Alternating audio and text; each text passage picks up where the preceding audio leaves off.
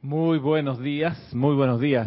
Buenos días, bienvenidos a esta clase Cántaro de Confort de hoy sábado 26 de octubre de este año 2027, de octubre año 2018, terminando ya la última esquina de este mes de octubre, pronto a pisar noviembre y con toda la descarga del mes de noviembre que comenzaremos hoy a, a explicar un poquito para los que no sepan aquí bendiciendo la, la presencia una vez más con nosotros de Carlos Llorente, que regresó de, de Allende los Mares y está de vuelta acá en el nuevo mundo, aprendiendo la mesa que ahora se ha abierto el canal de, de YouTube o de YouTube, como dicen en algunos lugares.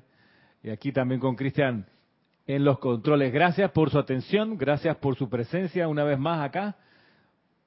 Nos dedicamos, valga la pena repetirlo otra vez, nos consagramos aquí a la enseñanza y a la instrucción de los maestros ascendidos solamente. Y hemos estado trabajando desde hace bastantes meses esta, esta compilación, El Santo Confortador. Cuando ya yo creía, Salomé, cuando ya yo creía que el tesoro que estaba que está contenido aquí ya lo hemos revisado, lo hemos sacado, lo hemos degustado, cuando ya pensaba, me encontré con un párrafo y dije, no, todavía hay cosas que extraer de acá. Todavía hay bastante enseñanza y efectivamente es un solo párrafo que creo que nos va a dar pie para consideraciones de lo más importante Está el, chat abierto funcionando, ¿verdad? De Skype y también el de YouTube. El de YouTube, eh, no sé si la vez pasada les, pedí, se los pido si es que se me olvidó. Sí les pido para los que se comunican o se relacionan con nosotros a través de, del chat de YouTube que se identifiquen con nombre propio. Y país, por favor, por, por una cuestión de, de transparencia y de, de cortesía, porque creo que uno a la casa de uno no le va a abrir la puerta a alguien que desde el intercom te dice, tú le preguntas, bueno, ¿quién es? Y te dice, superagente86, arroba gmail.com. ¿Tú quién eres? No? ¿Cuál es tu nombre? Sí, Patito 122. Chica rabiosa, guion bajo, 29. Y entonces, tú dices, ¿quién eres? Ahí donde uno, en serio, en esta, ¿qué más? Hay cientos de ejemplos, ¿no? La creatividad es muy grande en el ser humano y es, y es bueno, nada más que para comunicarnos y que haya... Yo digo mi nombre, Ramiro Aibar, y mi, mi apellido es Aibar. Hay gente aquí en Panamá cree que Aibar es mi segundo nombre. Me preguntan, ¿usted cómo se llama? digo, Ramiro Aibar. ¿Y su apellido? Me preguntan. Digo, Aibar. Sí, sí, Aibar. ¿Y cómo se escribe? A, Y, B alta, A, R. Eso siempre lo tengo que decir. Mi, mi, mi situación es siempre deconstruir, así se llama en, lingüística. Deconstruir las palabras. No importa. Como sea, gracias por su atención de nuevo, gracias por participar con sus comentarios y sus preguntas. Hoy, de esta compilación del Santo Confortador, quiero traer a su atención una clase del Mahacho Han, que se llama transmisión de la llama. Cristian dirá, ah, lo, que, pasa es que estás en campaña política. estás en campaña política. Y yo debo decir que no, no estoy en campaña política. Nada más que en, esto, en estas semanas donde aquí en el grupo decidimos hacer un paréntesis respecto del servicio de transmisión de la llama que realizábamos de la llama de la ascensión de Luxor, que lo estuvimos haciendo por dos años, una vez al mes, cada domingo después del 15, por dos años desde septiembre del año 2016, pues este septiembre, este octubre, o sea, este mes, la semana pasada, en rigor habríamos de haber realizado de nuevo ese servicio, pero decidimos como que hacer un espacio para tomar aire y para mirar los efectos de ese empeño. Dos años no es un tiempo eh, para no considerar importante, pues sí, dos años dedicados a esto y mirando también lo que viene, que son los dos próximos servicios de transmisión de la llama, transmisión de la llama de Chambala, donde la humanidad presenta su cosecha, Humanidad y Maestros Ascendidos, y la transmisión de la llama de, de diciembre con la llama de la precipitación. El próximo sábado, he de decir, estaremos acá en el grupo reunidos puertas adentro con una actividad interna para los miembros del grupo, a la cual se llega por invitación. Y estaremos retomando las clases el día 16 de noviembre, si no me equivoco, no, 9 de noviembre, 9 de noviembre, perdón, 10 de noviembre, 10 de noviembre, el sábado 3 de noviembre aquí, la próxima semana no tendremos esta clase, ni la anterior de Cristian, ni la de domingo, sino que retomamos a la semana siguiente 10 y 11 ya con el horario, horario regular. Les decía entonces que estamos en este compás de, de mirar, de absorber, de reflexionar acerca de la transmisión de la llama que realizamos, de la llama de la ascensión, cuestión que no habíamos hecho antes, porque solo nos dedicamos a... ¿Te llama Cristian? Ah, la luz, gracias. Todos los años hacíamos solamente los cuatro ceremoniales de transmisión de la llama de la, de la dispensación del puente de la libertad, llama de la resurrección, llama de la gratitud de Chambala, la llama triple, y la llama del Royal Teton de la precipitación dos veces al año. Introdujimos la llama de la ascensión en los meses, en todos los meses, en los doce meses del año, y eso me ha hecho, por ejemplo, pensar y darme cuenta que la dispensación de la respiración rítmica con afirmaciones, es decir, la magnetización del fuego sagrado a través del aliento, es una técnica espiritual no dada antes a la humanidad. Si uno revisa los libros, se, da, uno se, entera que el Mahacho Han, que fue el dispensador de esta actividad, dice, mira, esto no había en Lemuria, no había en Atlántida, teníamos otras actividades, pero esto de la transmisión de la llama, es decir, de a, través del aliento magnetizar un fuego sagrado, una cualidad del fuego sagrado, desde su templo de origen hacia los grupos de estudiantes y desde los grupos de estudiantes transmitirlo a otros grupos de estudiantes o a otros retiros de los maestros ascendidos, eso no se había dado antes en la Tierra.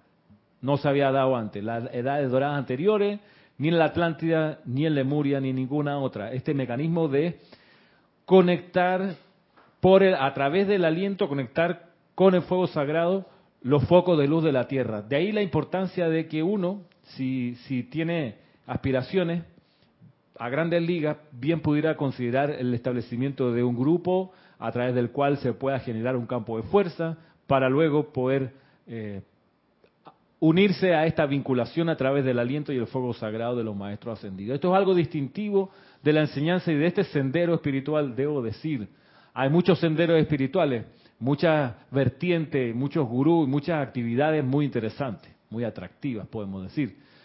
Muy buenas todas, cada una en su momento con su estado de conciencia importantes. Algo que hace distinto a la enseñanza de los maestros ascendidos respecto de las demás, una de las cuestiones que lo hace distinto es esta técnica, este ejercicio de usar el santo aliento con afirmaciones, usándola además yo soy como palabra, a través de la visualización inclusive, conociendo a ciencia cierta las cualidades divinas del fuego sagrado. Insisto, eso no se había dado antes, es algo propio de los maestros ascendidos, algo propio de esta dispensación, por lo cual nos toca, yo creo, estar siempre súper agradecidos por el enorme privilegio. Yo te pudiera decir, pensando así en voz alta, que en la época de Jesús la dispensación era aprender a multiplicar panes, a multiplicar el suministro y a traer paz. Y era la tarea de ese entonces. Podemos pensar quizás que en el budismo más antiguo las técnicas de meditación también era propio de eso. La, búsqueda del, del, camino del medio en el sendero interior, desde la llama triple hacia arriba, eso es propio del budismo, se descargó en esa dispensación y es valioso allí. Lo propio, lo significativo, lo único, lo distintivo de la, de la enseñanza de los maestros ascendidos del siglo XX es esto, sobre todo del puente de la libertad para acá porque la actividad Yo Soy, el Santo Aliento, las técnicas estas no existían, no se dio, no se dispensó. Se entregaron otros conocimientos, otras actividades como por ejemplo la visualización, pero el uso del aliento, el uso de la vida a través del aliento, solo a través del puente de la libertad. Y ese es uno de los grandes privilegios y hay que poder verlo así, que te hace, por ejemplo, qué sé yo, desistir de otras búsquedas, desistir de otra literatura, desistir de otro sendero. Tú dices, pero si este sendero, el de los maestros ascendidos, tiene esto distintivo, ¿por qué hay algo que, está presente todo el tiempo y es fuego sagrado? El sendero de los maestros ascendidos es el sendero del fuego sagrado. Y ese sendero comienza en el fuego sagrado de la llama triple en el corazón. Aquí comienza el sendero. Y la gracia es poder vincular esta llama con la llama de los maestros, sigue siendo fuego sagrado. Con la llama de los retiros, sigue siendo fuego sagrado. Y entre un punto y otro, fuego sagrado también es lo que nos une. Esto, como les digo, no está en la dispensación cristiana, ni en las iglesias cristianas, ni en el Islam, ni en el judaísmo, ni en la, eh, ¿qué te puedo decir? En los distintos ramales del budismo, del Hinayana, el Mahayana, el Vajrayana, no está ahí, eso no está. Eso, ellos tienen otras actividades. Chéveres todas, qué sé yo, ¿qué te puedo decir? Pero esta distintiva, y de ahí lo importante, la distintiva, la, de fuego sagrado y, y, el, y, eso del aliento, de ahí lo importante de llegar un momento de tu madurez y tu búsqueda espiritual que te decidas por un sendero. Y mira, digo a propósito, por un sendero, no por una religión, porque esto no es cuestión de religión. Y quizás vale la pena hacer las salvedades y las distinciones para, para aquellos que creen que la enseñanza de los maestros ascendidos es la nueva religión. Eh, les puedo advertir que no. Si bien en algunos momentos el Mahacho Han se refiere a la religión de la nueva era, lo hace para enfatizar algunas otras cosas, pero lo que hace distinto una religión de un sendero espiritual, a ver si ustedes pudieran elucubrar alguna de las distinciones. Me encantaría conocerla. Si me la envían por, por chat aquí, fantástico. Que no es lo mismo religión que sendero espiritual. Que a ver qué se le ocurre a ustedes. Yo tengo apuntado algunas diferencias. En una iglesia, que es la que, o una religión, vale más cumplir con el rito que dar la vida. Porque los que, los que participan en una religión dicen, bueno, yo ya fui, ¿no? Ya hice mi aporte, contribuí en el rito que significaba tal y cual movimiento, cual, tal y cual participación o presencia en la comunidad. Entonces, bueno, ya el rito lo cumplí, ya bauticé al chiquillo, ya hice la confirmación, ya, ya hice las oraciones, fui a todas las clases, las catequesis, por hacer referencia a la, a la Iglesia Católica. Pero eso no es lo mismo que, que dar la vida. Dar la vida uno la da, voy, con, con la atención, la da con el aliento, la da con los sentimientos, y por eso los grupos de estudiantes de la enseñanza de los maestros ascendidos no son muy numerosos comparados con lo que se llenan las iglesias y las parroquias. Ahí claro que la gente va y está bien porque les ayuda quizás a un orden mental y de actitud asistir y participar en el rito, pero no a dar la vida necesariamente, porque en esos, en esos escenarios la gente dice, bueno, yo vengo aquí, ¿no? Al rito, pues allá el rabino, él, él, está consagrado, él tiene que llegar temprano, él se ocupa de todo, pues yo participo y sigo las indicaciones. Cambio en el sendero de los maestros ascendidos, la gracia es dar la vida, no dar la plata, aquí no es cosa que vamos donando y que necesitamos levantar aquí una cantidad de dinero, es dar vida, es decir, mi atención unipuntual, mi aliento en este caso también, mi concentración. Y eso requiere involucrarse. Por eso les decía la vez pasada, tan importante es entender que el nombre de Dios es, como decía Ricardo Arjona, es. Verbo. Es verbo, no sustantivo.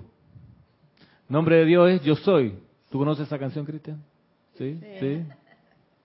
Jesús, la canción de Ricardo Arjona le dice, hermanos, les recuerdo, Jesús es verbo, no sustantivo.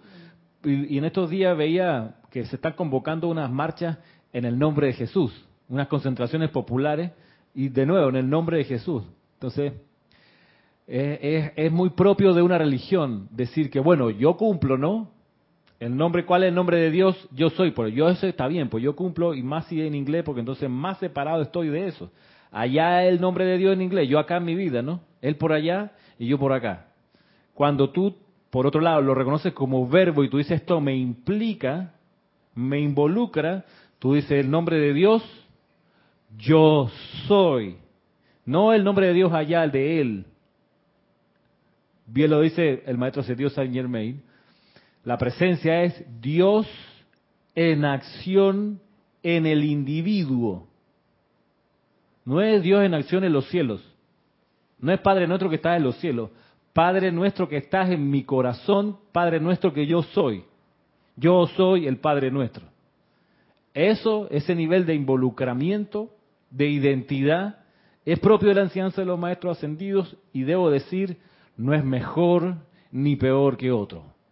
Este es lo particular de este sendero, para que no, no vayamos a creer una cosa cuando es otra. Dime, Salomé. A mí la religión, en general, las religiones, y lo digo por, por mí misma porque estuve buscando mucho antes de llegar aquí, eh, lo identifico con el miedo.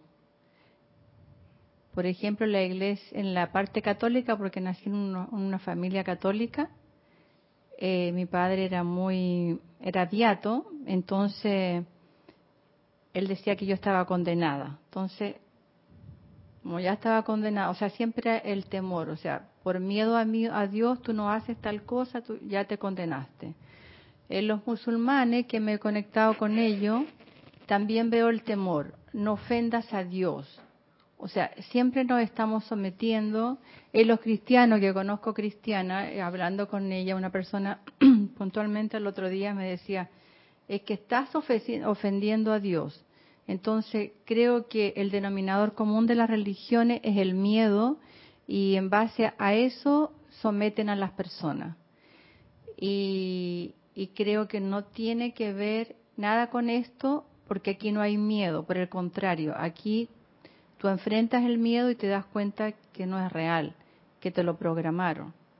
Entonces, eh, la enseñanza para mí de los maestros ascendidos también puede ser los budistas también, eh, tiene que ver con tu espíritu, es una enseñanza espiritual que te libera de los miedos y entonces ya no dependes, no tienes que cumplir como me hacían a mí obligadamente cumplir ir a la iglesia el día domingo.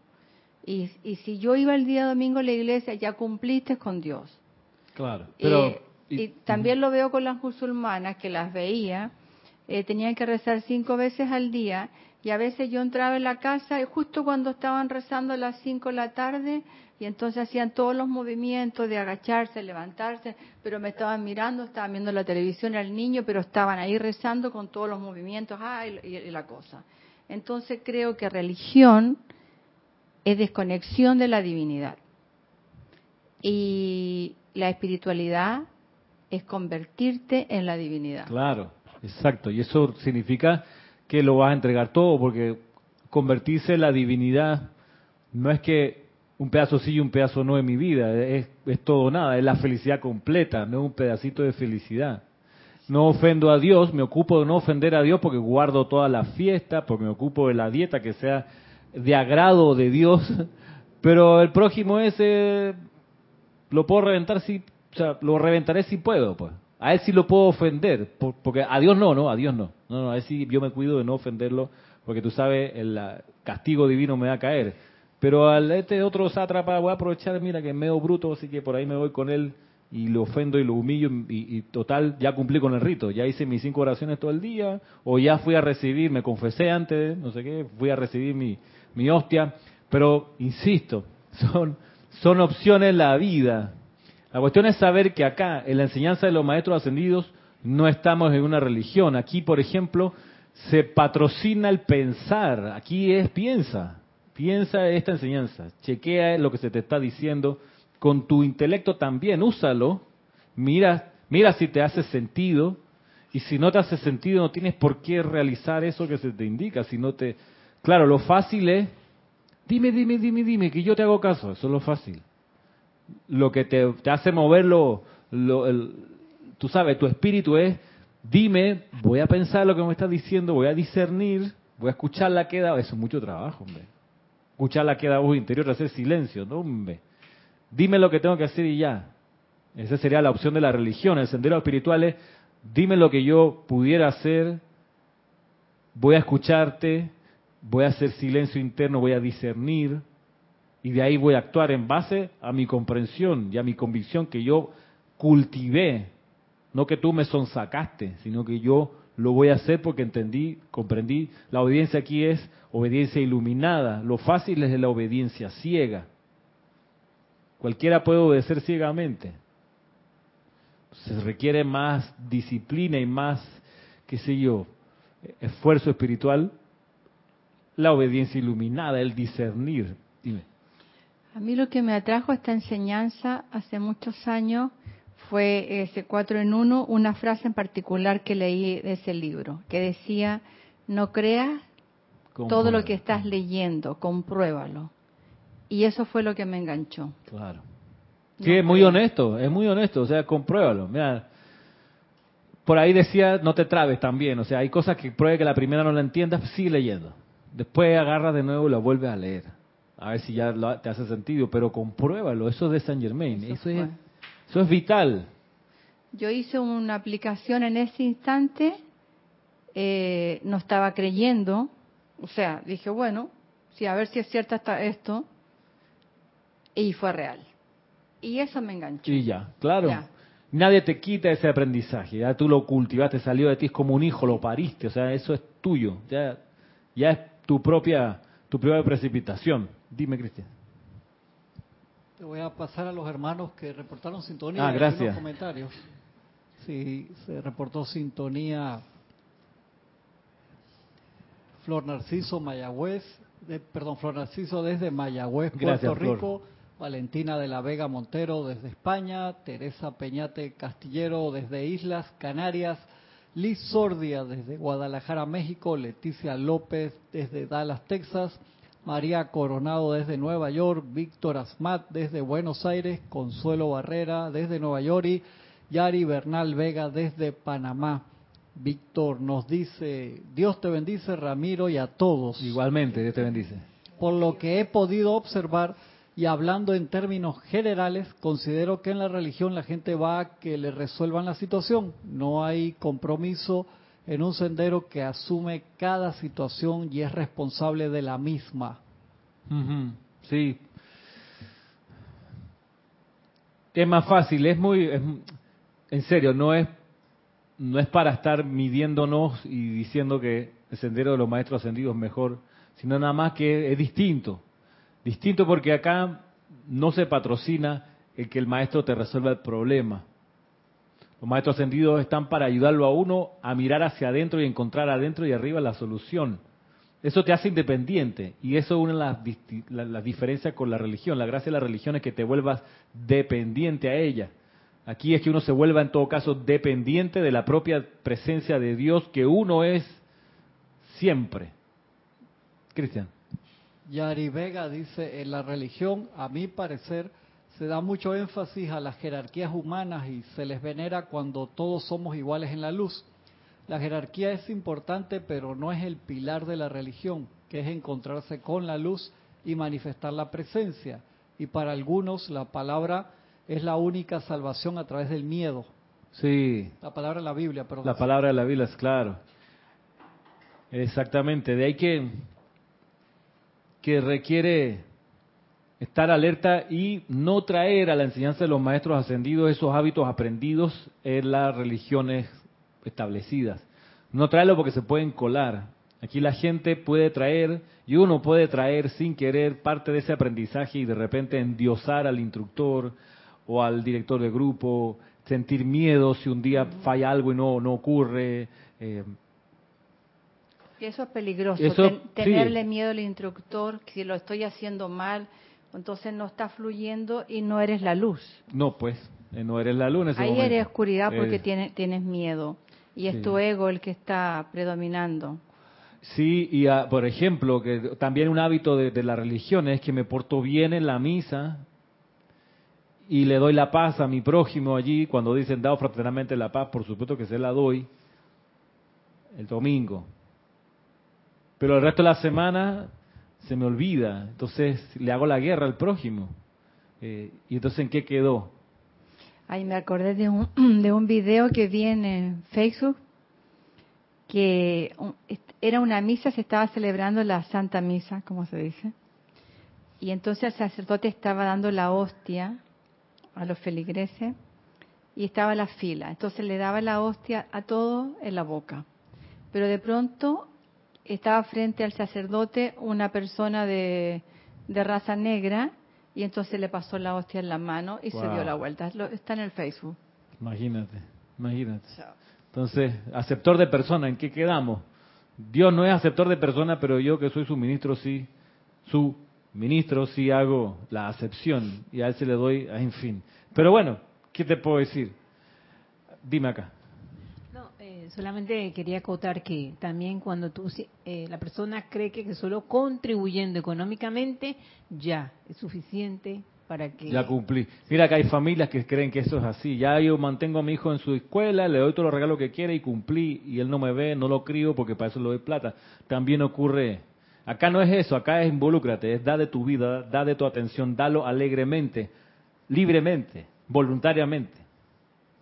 Eso es lo mejor. En una relación de amor, esa es la plataforma, que sea voluntaria, que sea alegre, que sea constructiva. Dime, Cristian. Sí, perdón, que habían reportado sintonía en YouTube y no los había visto, perdonen hermanos.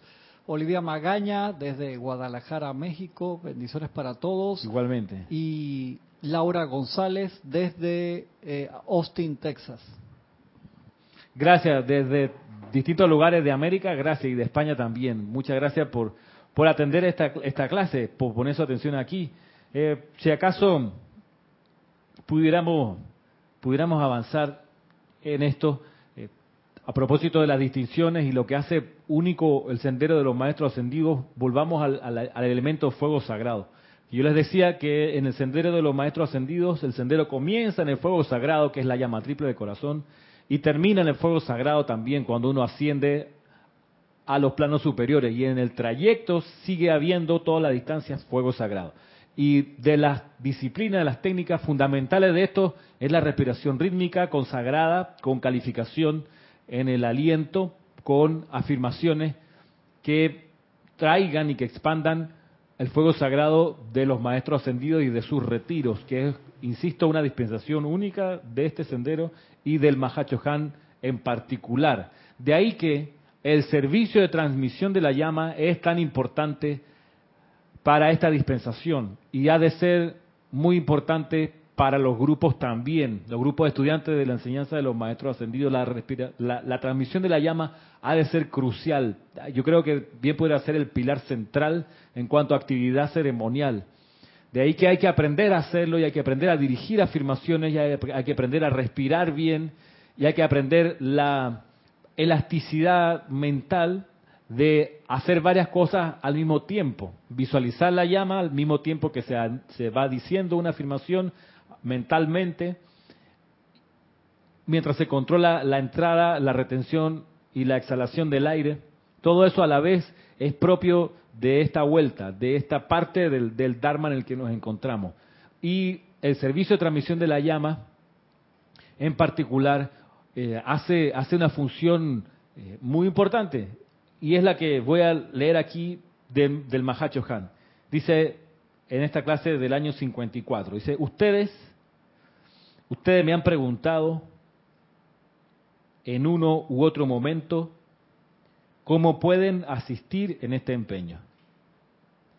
Y ahora les digo, mis hijos, que expandir la transmisión de la llama es uno de los medios más eficaces para despertar las conciencias de la gente, ya que la luz mueve la llama en el corazón a la acción y de una manera divinamente natural ilumina el intelecto, de esa manera estimulando un interés en el plan que Dios tiene para el universo.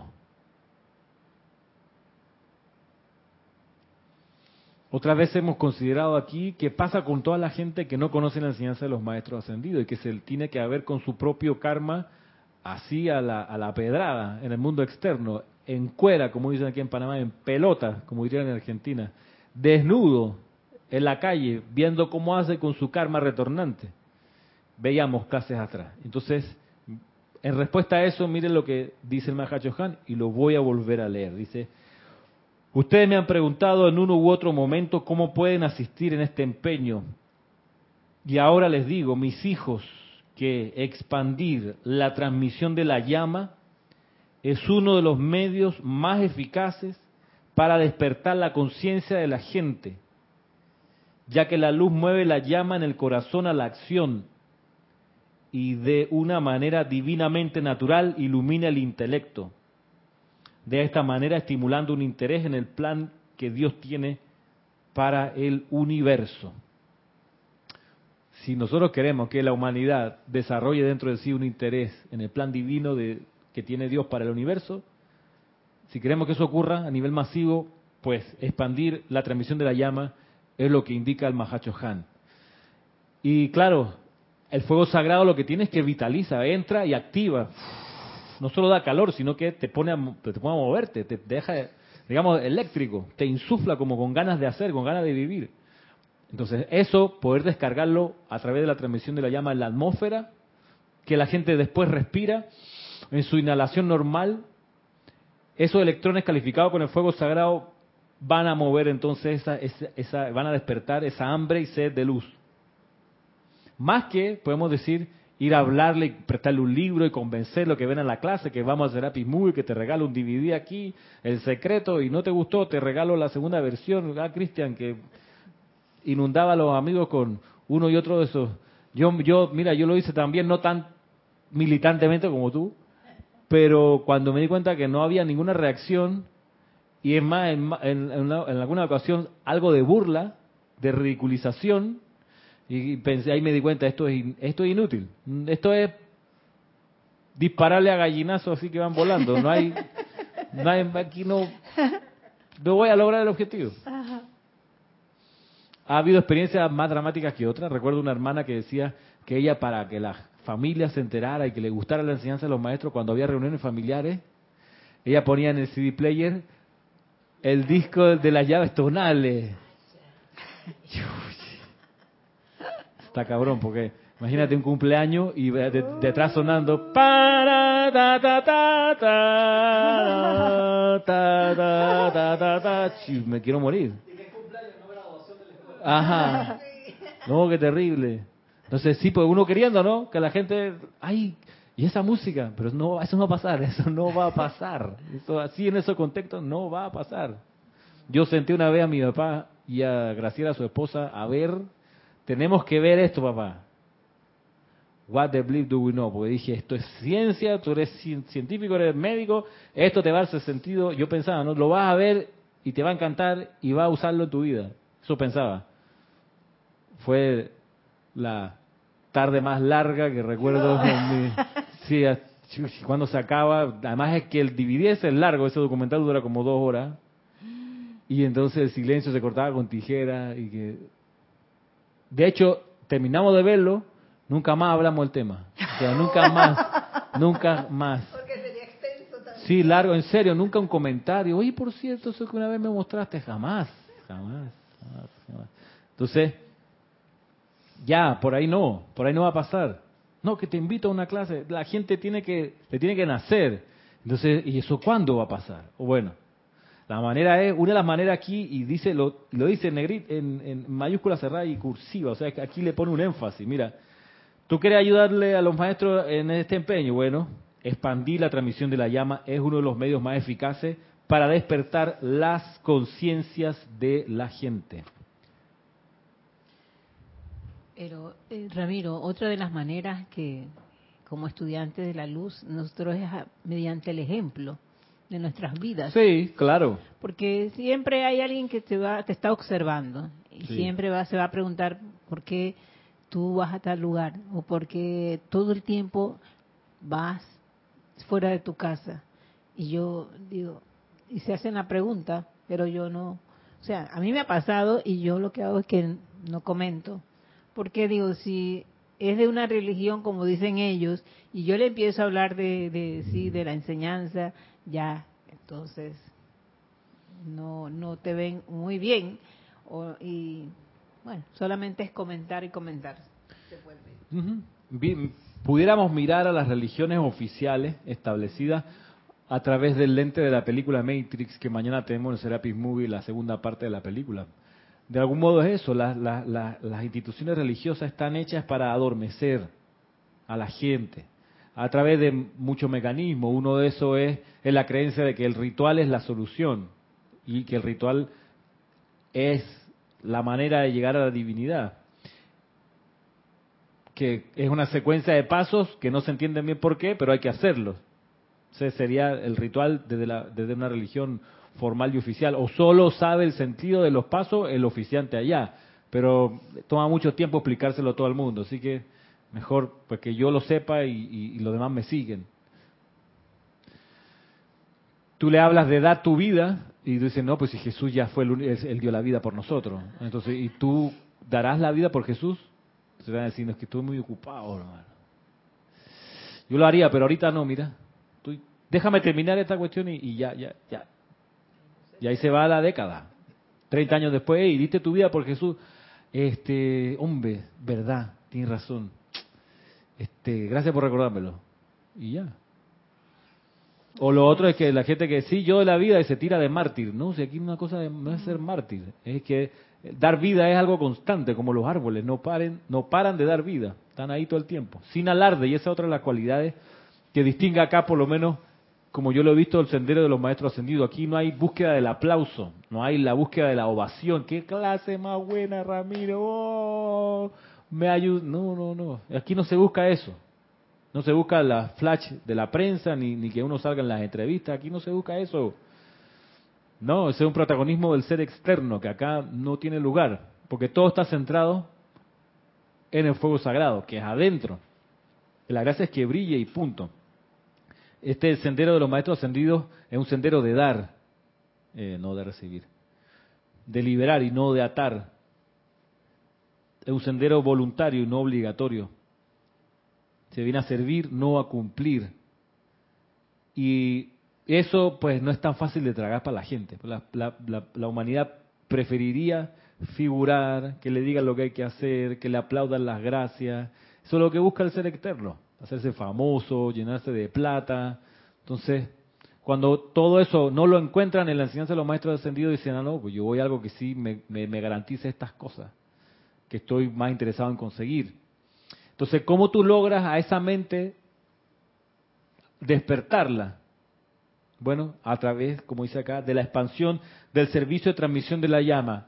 De ahí que, miren, quizás estamos un poco tarde en esa expansión, ¿ah, Cristian?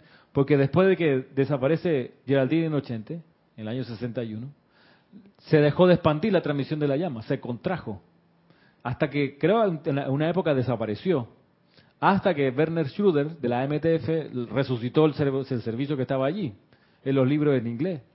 Y él de nuevo tomó la, iniciativa y él prudentemente dijo, mira, puedo tener certeza de que de los 12 meses del año hay algunos meses donde los maestros ascendidos siempre se reúnen en un retiro en particular y siempre hacen este ritual y es Chambala y el Royal Tito, el Royal Tito dos veces al año y la resurrección pues cuando caiga Semana Santa ahí puedo pisar con tranquilidad porque sé que los maestros están concentrándose en el fuego sagrado. Nosotros como seres no ascendidos participamos de esa concentración de los maestros a través del aliento y de la atención. Y entonces, como el llamado compele la respuesta, ellos verterán su fuego sagrado a través del aliento que nosotros le, le proyectamos. Entonces, y ahí resucita. Pero no se expandió sino hasta hace dos años, creo yo, que se expandió de vuelta. Como habla, leyendo de vuelta aquí, como dice, Expandir la transmisión de la llama es uno de los medios más eficaces para despertar la conciencia de la gente. Creo que lo expandimos al haberlo hecho una vez al mes desde el año 2016. Lo expandimos de 4 a 12 veces al año. Por eso, por eso vale la pena no, no dejar de realizar estos servicios mensuales de transmisión de la llama. Ya veremos en enero qué es lo que amanece. Quizás antes de enero tendremos claro cuál es la, ruta y fuego sagrado a energizar por el próximo periodo. Y eh, yo digo ahí entonces es, momento de aprovechar la oportunidad. No es el momento que, ay, mira que me encantaría, pero este año tengo tantas cosas que hacer, entonces lo dejo para el próximo año, Ramiro, me tienes, tienes que entender que esta es una, una actividad que dura dos horas. O sea, no puedes separar dos horas de tu mes a esto. Yo creo que sí. Lo que pasa es que no, no tiene gana uno, pues. Entonces, quizá no se ha estimulado lo suficiente esa llama del corazón y no ha despertado grandemente, como dice acá, un interés en el plan que Dios tiene para el universo. Dime. Yo, verdad que me siento, ¿cómo decir? Este, muy bien con que se sigan haciendo las transmisiones de la llama, de las llamas, en los, sean cuatro o cinco veces al año. Pero sobre todo, eh, para mí, la llama de la ascensión es algo que realmente eh, me ha hecho despertar en muchos aspectos y en cuanto a las otras llamas, porque pienso que esta es la que representa realmente a todas las llamas. Por eso yo siento ese amor tan, tan fuerte con esto de que si se puede hacer una, eh, todas las, todos los meses se sigan continuando con la transmisión de la llama de la ascensión para el año 2019. Ahora, yo respeto que mis hermanos quieran hacer otra otra transmisión de las otras de otra cualidad sí, claro. otras cualidades. Pero para mí para mí es algo la llama de la ascensión. Y por qué razón también porque se supone que todos nosotros estamos aspirando algún día a lograr la ascensión ya sea en esta encarnación o la próxima encarnación sí mira muy bien gracias Marisa sí. Laura González eh, Laura González de, Austin, Texas, dice, Ramiro, una pregunta, ¿qué es expandir la transmisión de la llama? ¿A qué se refiere? Bueno, una manera de expandirla es pasarla de cuatro veces al año a ocho veces al año, va, a doce veces al año, sumarle ocho, es una manera de expandir práctica. Otra manera de expandir es participando, porque tú puedes decir, no, ya mi grupo se expandió y mi grupo la hace una vez al mes y, y tú vas a no, no, mi grupo va, yo, estoy seguro que ellos se reúnen. No, ¿y tú? Áyala. Vienen los áyala, ¿no? Yo iría, ¿no? Pero es que... Tú sabes, los nietos, hermano. O me acabo de casar, y chuzo. O me salió un trabajo, áyala. O me salió un curso. Ramiro lo estaba esperando, me, metí a esta maestría. Y aquí está Cristian de, de ejemplo que él hizo malabares para en su época de maestría, igual participar en los servicios y en las clases en las cuales él se había comprometido, además que quería hacer. Entonces, justo la maestría era sábado y domingo, ¿de qué hora? De 7 a 5, de 8 a 5. De, 7 de la mañana a 6 de la tarde. ¿Cómo tú haces para que las otras 15 personas que están alrededor tuyo en esa maestría no se den cuenta que tú no estás? Y que el profesor no, exacto, como, son maestrías así intensas, no puedes tener ausencias, tienen que ir a todas las clases. Entonces, ahí aplicaba, no sé, K17 el arcángel Miguel, manto de invisibilidad de Gabriel, una cosa así, marcaba, estaba presente, permiso, voy al baño y regresaba a las 3 de la tarde. Y entonces tuvo todas sus ausencias, nunca faltó. O sea, si tú quieres, lo puedes lograr. O sea, es cosa de querer. Es cosa de quererlo. Porque por si es por excusa, Marisa, todos tenemos una.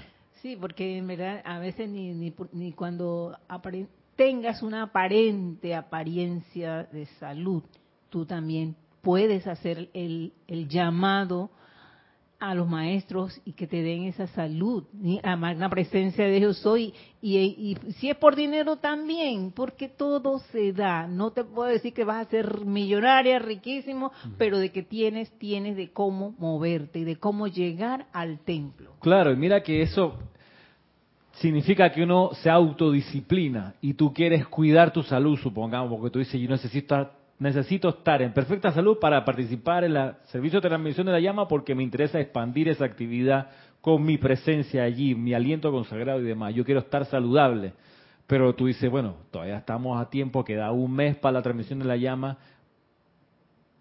Y, y de repente uno va y se echa, se deja estar y empieza una carraspera, uno estornudo, achú, achú, y pasan los días y no, yo, yo invoco a los maestros de la mañana, y pero no se resuelve tu achú, achú y tu estornudo. Entonces, te puedes ir peligrosamente acercando al escenario de que por más que quieras estar en la transmisión de la llama, te enfermaste y no pudiste ir. Entonces, para evitar eso, lo que conversábamos la mañana con Maritza, tú estornudas, achú, respira, Magna presencia, yo soy, saca de mí esta condición, su causa y núcleo, reemplázalo por tu salud.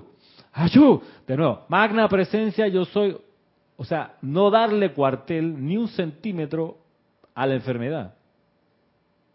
No, que el polvo, Ramiro, yo estaba aquí limpiando y se me irritó. Aunque sea eso, si tú quieres cuidar tu salud para estar en perfectas condiciones en la transmisión de la llama. Lo mismo la sustancia de dinero, ¿no? Que yo iría, pero no tengo un centavo, Ramiro. Bueno, métete la mano. No hay nada, ¿verdad? Es el momento para decir, amada presencia, yo soy, inúndame con tu dinero ilimitado.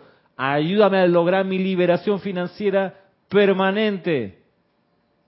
Y yo quiero ir. Porque yo quiero ir allá. Oye, años atrás, hace unos 15 años atrás, Jorge me dijo, Ramiro, voy a ir a Nueva York con Kira a dar una conferencia y una clase. ¿Quieres ir?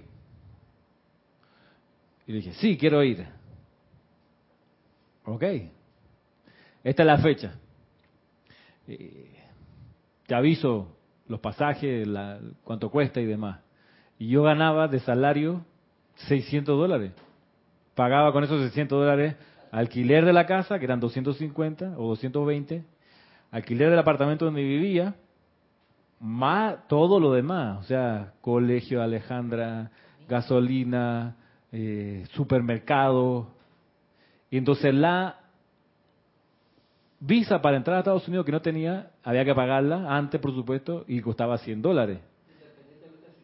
Independientemente si te la dan o no, ellos se reservan el derecho y si no te la dan, no te devuelven la plata. Entonces, bueno, es hora de, invocar a más presencia. Empecé a invocar, invocar, invocar, invocar, invocar, invocar. Yo quedaban un par de meses, finalmente fui. No sé bien, pedí un préstamo. Además, a mí, por ejemplo, la semana que yo no iba a estar en el colegio, el colegio era muy buena onda conmigo. Me dijeron, usted no va a estar una semana, usted contrate a alguien usted le paga a esa persona que va a reemplazarlo a usted y ojalá que no se note bache porque el currículum hay que cumplirlo y, y eso significó que para poder hacer toda esa maniobra puse yo de mi plata anuncio en el periódico recibí yo las llamadas de profesores que estaban dispuestos a ir una semana le ofrecí un dinero para que pudieran ir y cubrirme esa semana o sea, cero ayuda de la institución. ¿Tú quieres faltar? Falta. Paga tu ausencia. Era el mensaje, así mismo. Y de una u otra manera el dinero estuvo allí. Yo quería ir a Nueva York. O sea, no me lo, no, no me lo planteé de que, bueno, a ver si puedo. No, no, voy a ir. Sea, es sí. ¿De dónde vas a sacar plata? De la presencia de Dios yo soy. Cuando desde ya, amada presencia, te invoco, tú eres el suministro, te invoco la acción, resuelve esto, descarga lo que se quiere, despeja el camino, consigue al profesor, eh, finalmente fue una profesora, y las dos veces, hubo dos viajes, y las dos veces la misma gracia, usted tiene que conseguir su profesor, es en ese colegio, en otros colegios lo, el cuerpo es más, el cuerpo docente es más compasivo y te dice no se preocupe, deje las tareas que un profesor aquí le va a dirigir las tareas, deje algo programado y, ya, hay como más, más solidaridad. Pero bueno, las condiciones eran esas y ahí estoy, ahí fui y volví. Y mucho aprendizaje encontré en toda esa, en toda esa experiencia. Entonces tú dices, ¿cómo puedo expandir la transmisión de la llama? Pues propóntelo y que nadie te quite de ese propósito.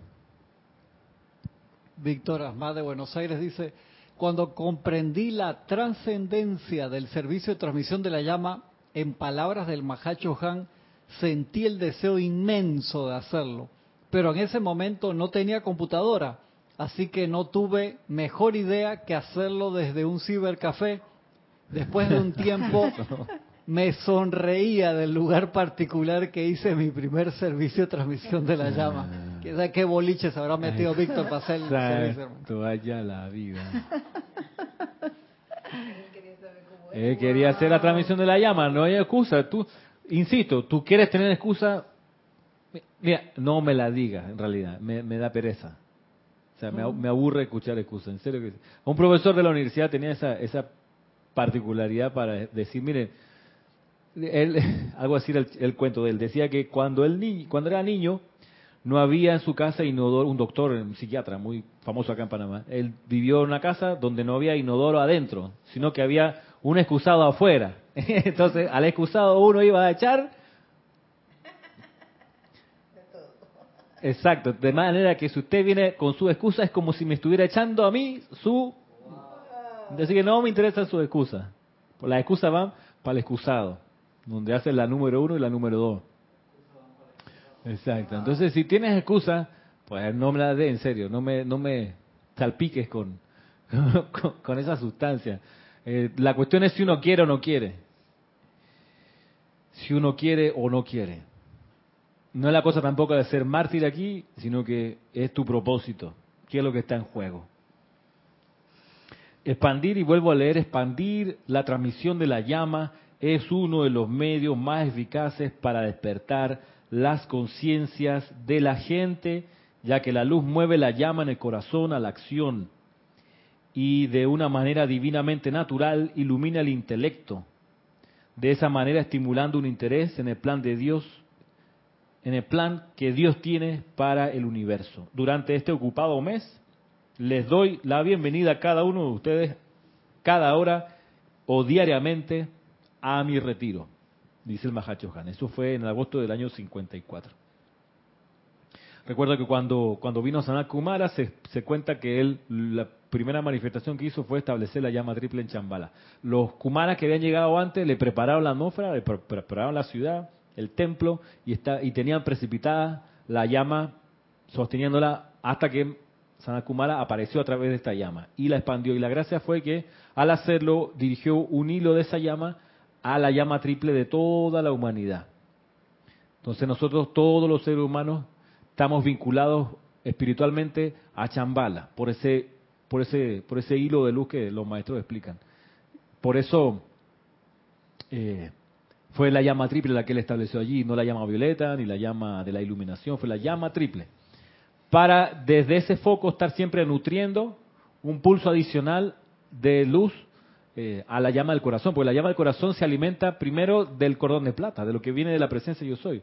Pero él, para elevar la tierra y a la humanidad que la habita, descargó un hilo de luz desde la llama que él precipitó y sostuvo hasta la humanidad. De ahí que eh, sea la llama central todavía de ese retiro. No es que no haya otras cualidades de fuego sagrado establecidas allí, pero esa es la llama central. Y es la llama a la cual se consagra luego el Señor del mundo, el que va a ocupar esa posición, porque parte de ser Señor del mundo es nutrir la llama triple de la humanidad, o sea, estar siempre con ese, con ese influjo de fuego sagrado. Eso es lo distintivo de los maestros ascendidos. Es espíritu, no es letra. Es vida, no es eh, rituales muertos, no es... Es verbo, es, verbo, no es sustantivo, gracias. Sí, es, que... ¿Qué más te puedo decir? ¿Cómo te lo explico? Es el fuego, el fuego se mueve. El fuego no es madera, el fuego no es metal, el fuego es vida, es pulsación, es electrones moviéndose, es verbo, es actividad. Por eso el nombre de Dios es yo soy, porque tú además ahí tú te metes en eso, te reconoces como eso esencialmente, con ese fuego. De ahí que las afirmaciones de la respiración rítmica comienzan con yo soy, yo soy inhalando, el sentimiento confortador de amor divino del Mahacho Han. Yo soy, yo soy absorbiendo el sentimiento de confort. No es, no es Dios absorbiendo, como uno puede decir, eh, Ayam absorbiendo. No es el nombre, es la actividad realizando esto. Yo soy expandiendo. No Dios por allá está expandiendo, no, Dios en mí, que yo soy, está expandiendo el sentimiento confortador de amor divino del Mahachohan y yo soy proyectando el sentimiento confortador de amor divino del Mahachohan. O sea, me estoy metiendo yo en la ecuación, no me estoy sacando, no estoy poniendo otro personaje a que lo haga, yo lo estoy haciendo y me hago además responsable por eso. Porque tú dices, no, yo lo hice en nombre de Dios. La gente dice, no, yo lo hice en el nombre de Jesús. Allá Él. O sea, las consecuencias de esto, pregúntenle a Él. Yo lo hice en su nombre. Eh, y eso a nivel eh, político fue muy dramático en las dictaduras de, Sudamérica. Muchos soldados que fusilaban a sus compatriotas siguiendo órdenes, cuando vinieron los juicios, le preguntaban, ¿usted por qué hizo eso? Y decían ellos, no, o sea, yo seguí indicaciones, a mí me dijeron, véndele los ojos a esas personas, rómpale las rodillas y después lo fusila. Yo no sé, yo seguí indicaciones. Y le dijeron los jueces, no, no, no, no, no, no, no, no, no, no, no, no, no, Desde hace mucho rato eso ya no funciona acá en los tribunales. De los juicios de Nuremberg, les, suena un poquito, los juicios de Nuremberg, los nazis, ajá, desde ahí para acá. esa historia de que yo seguí indicaciones de obediencia de vida porque estaba aquí parte del pelotón y que me tocó disparar, eso aquí, vaya con ese cuento a su abuelita, aquí usted es responsable. Usted disparó, usted torturó, vejó, etcétera, martirizó a su a los que le mandaron a hacerlo, usted es responsable y aquí su pena es de 450 años, hermano. Y gracias por su atención, pase para allá que está la cárcel que lo va a coger hasta el fin. Así es. Pues muy fácil limpiarse, no, yo seguí indicaciones, seguí órdenes. Sí, pero si está en juego la dignidad del ser humano, usted piensa y dice, cierto, me dieron una orden, pero va contra algo más importante, que es la dignidad del ser que tengo enfrente. Si lo llevamos a la enseñanza de los maestros, claro que sigo órdenes, pero la llama triple en ese corazón para mí es importante que seguir las órdenes de un ser no ascendido. Entonces, vamos a poner la balanza, ¿qué pesa más? ¿El fuego sagrado en ese corazón o la orden que me dio aquí? Ah, que me van a fusilar a mí por no seguir indicaciones. Pues, que así sea, hermano. Antes, ahí sí vamos a hablar de dar la vida, pues. Y el aliento y todo antes de agredir a alguien porque es que me mandaron. Eso es muy fácil. De que me mandaron yo lo hago. Al final que otro lave los platos y recoja los, los escombros. Pero resulta que por eso el sendero de los maestros ascendidos es tan especial. Porque te dice, mira, qué bueno que estás aquí de regreso. Vamos a tomar la rienda de tu encarnación tú mismo y te vas a ser responsable porque siempre has sido responsable. Te recuerdo que lo que tú dices, piensas y sientes genera ley de círculo que te va a competir a ti y solo a ti. De manera que vamos a ordenar la casa otra vez y vamos a, alinear todo con la esencia del fuego sagrado que ha sido siempre tu columna vertebral. Entonces, de ahí que los servicios de transmisión de la llama son tan importantes y despiertan y estremecen tanto a la, a la masa, a la gente, que va optando de a poco a tener una vida más constructiva. Miren ustedes los cambios enormes que han ocurrido en los últimos 15 años. Por ejemplo, ya es, por lo menos en Panamá, es algo exótico, por decirlo de alguna manera, ver a una persona fumando en la calle. O sea, no los ves. No los ves. Es, en los restaurantes no ves gente fumando. Antes, hace unos años atrás, había un área de fumadores. No, ya es ni eso, ni eso existe. Salvo en algunos locales que de noche permiten que eso, que eso funcione con estos cigarrillos electrónicos, con estas pipas así de árabes y que se llenan de, vapores, pero son ilegales y les cae el Ministerio de Salud de tanto en tanto. Pero el hábito masivo de fumar aquí en Panamá, por lo menos, ha casi desaparecido. Porque además se le han puesto impuestos grandes a las cajetillas de cigarrillos, eh, y además toda una campaña y la gente opta por la salud. ¿Cuánta gente hoy en día no ha dejado, por ejemplo, ya de comer carne? Dice, no como carne no solo porque me hace mal, sino porque es antiético, hermano. O sea, me voy a alimentar de alguien que, alguien que sacrifica su vida para que yo me lo coma. Eso no está bien. o sea, se lo plantean como que ya no es cosa de salud, es cosa de, compasión. O sea, porque al revés sería poco, poco, poco agradable que alguien diga, tengo hambre, me voy a alimentar de ti. Y ahí sí que no. Es más, hay una, desde hace unos años atrás, mira, el año 75, se publicó un libro que se llama Liberación Animal de un filósofo filósofo utilitarista australiano, que, que fue uno de los grandes impulsores, queriéndolo o no, del movimiento en defensa de los derechos de los animales o de la dignidad de los animales. Él eh, se llama Singer, Peter Singer. Y, él filosofa sobre esto. Dice, mira, porque el uso de, los animales no solo en comida, no solo nos comemos su, su cadáver, sino que además lo usamos entre otras cosas, para la experimentación científica. Entonces, el argumento de la experimentación científica con animales es que dice, lo que pasa es que los animales podemos experimentar con ellos porque ellos pues no son eh, tan desarrollados intelectualmente como los seres humanos y no, no, no tienen las capacidades que tiene el ser humano. Así que como son en este principio inferiores, podemos usarlo para probar primero en ellos lo que después nos vamos a aplicar nosotros.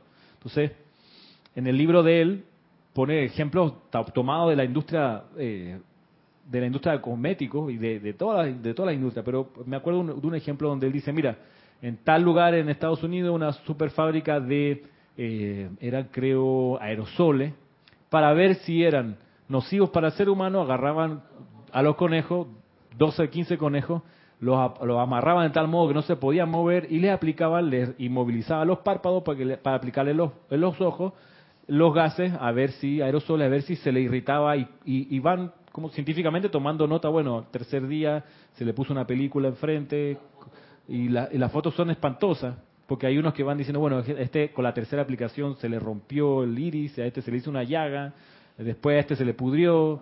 Entonces, dice, bueno, lo que pasa es que se permite o se permitía eso hacer con cierta libertad por el argumento de que como el ser humano es superior, tiene unas condiciones intelectuales y biológicas más desarrolladas, él sí puede hacer eso a los animales que no tienen eso tan desarrollado. Entonces él dice, eso está bien, salvo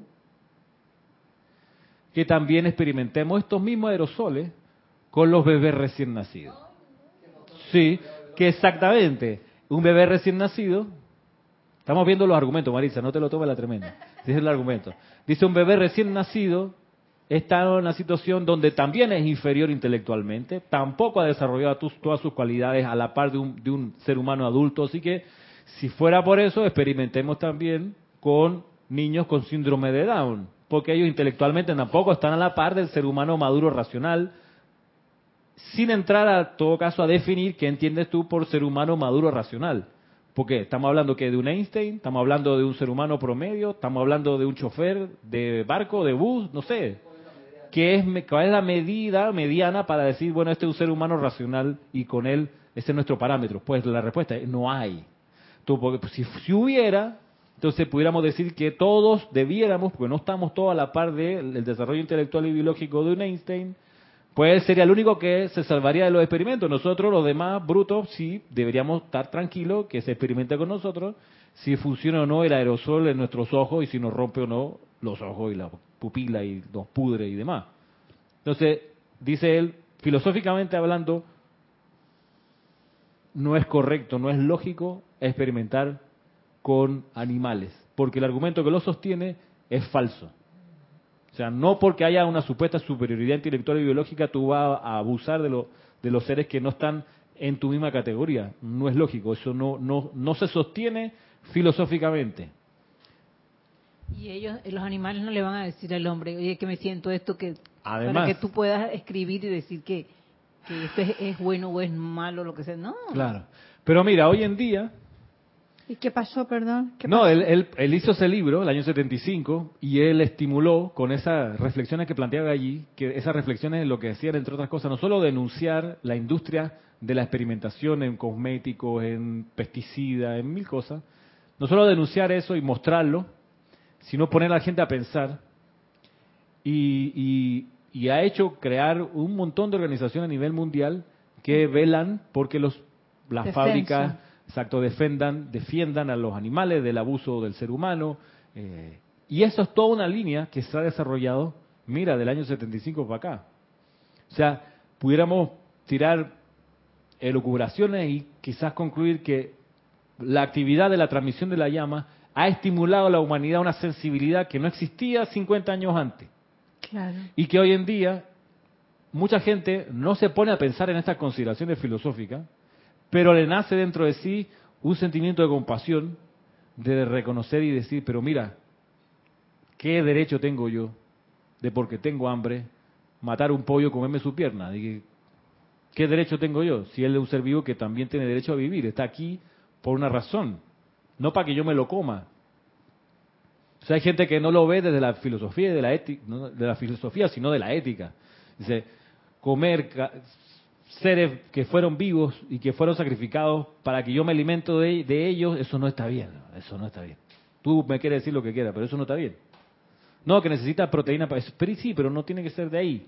Eso no, eso no, no, no está bien. Estamos hablando de, de cosas más, más hondas todavía. Si está bien o está mal. Eso, lo que tú quieras. Tú puedes decirme que el ser humano necesita y, está bien, pero no, no, no se sostiene éticamente. Ah, que te va a morir más joven, que va a andar todo débil, será pues. Pero no porque yo me quiera sentir más vital y no sé qué, voy a, voy a buscar un ser que fue sacrificado para comerme sus pedazos de cuerpo.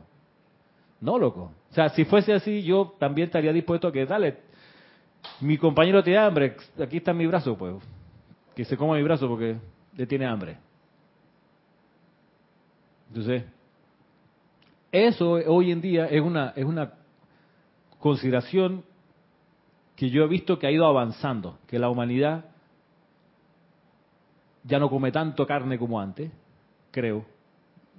Desde más temprano hay gente que busca solo vegetales, comida vegana. En mi generación nadie se planteaba en mi colegio esta, este debate, esta conversación, de qué estás, qué, estás comiendo tú, si fumas o O sea, en mi época era, nadie se lo planteaba en serio, nadie se lo planteaba y nadie veía mal fumar desde los 13 años en adelante. Nadie, lo, nadie, nadie este, allá en Chile, ni que ya a los 15 años tuviste tu primera borrachera y, fue la una la primera de 25, o sea, antes de los 18 años ya estaba, ya tenías todo una contaminación por cigarrillo y, alcohol. En mi época, en mi gente, en mi barrio, en mi mundo, de lo más normal. Sigue normal. Sigue normal, dice Salomé. Me acuerdo de la universidad allá en Chile, era normal que eh, tus compañeros no fueran a clase porque estaban en los patios de la universidad tomando cerveza a las 10 de la mañana. O sea, era normal. ¿Dónde están? Ah, están en los patios, ok. Están en el parque. Ah. Hoy me parece que ha ido cambiando y yo tengo alumnos en la escuela que tienen 15, 16, 17, 18 años y sin pena, o sea, ni siquiera lo, ni siquiera es tema de conversación, son veganos ya, o sea, no, no hay, ha habido un cambio, no fuman, eh, tomar trago, guácala, o sea, ¿para qué? Por supuesto hay otros que sí lo hacen y que no se, no se espantan por ello, pero hay una, una, hay una línea de seres humanos que hoy en día incorporan estas cosas sin ninguna pena, sin ningún trauma, de manera bastante natural. Así que, y eso ha significado que incluso la alimentación vegana sea más barata, más accesible, porque hay más gente que lo puede comprar y eso baja los precios. Y hoy en día tú puedes conseguir antes cosas que antes costaban casi 100 dólares, ahora te llega a accesible. O sea, hoy se puede reemplazar la alimentación. Para que todo esto redunde en beneficio mayor, yo creo que es cierto lo que dice el Mahacho Han, que la expansión de la transmisión de la llama es uno de los medios más eficaces para despertar la conciencia de la gente, ya que mueve, ya que la luz mueve la llama en el corazón a la acción y de una manera divinamente natural ilumina el intelecto, de esa manera estimulando un interés en el plan que Dios tiene para el universo. Así que bueno, con esto dicho hasta aquí, quedamos por hoy. Nos encontramos en esta clase en dos semanas más, el día 10 de noviembre. Muchas gracias, gracias. hasta entonces.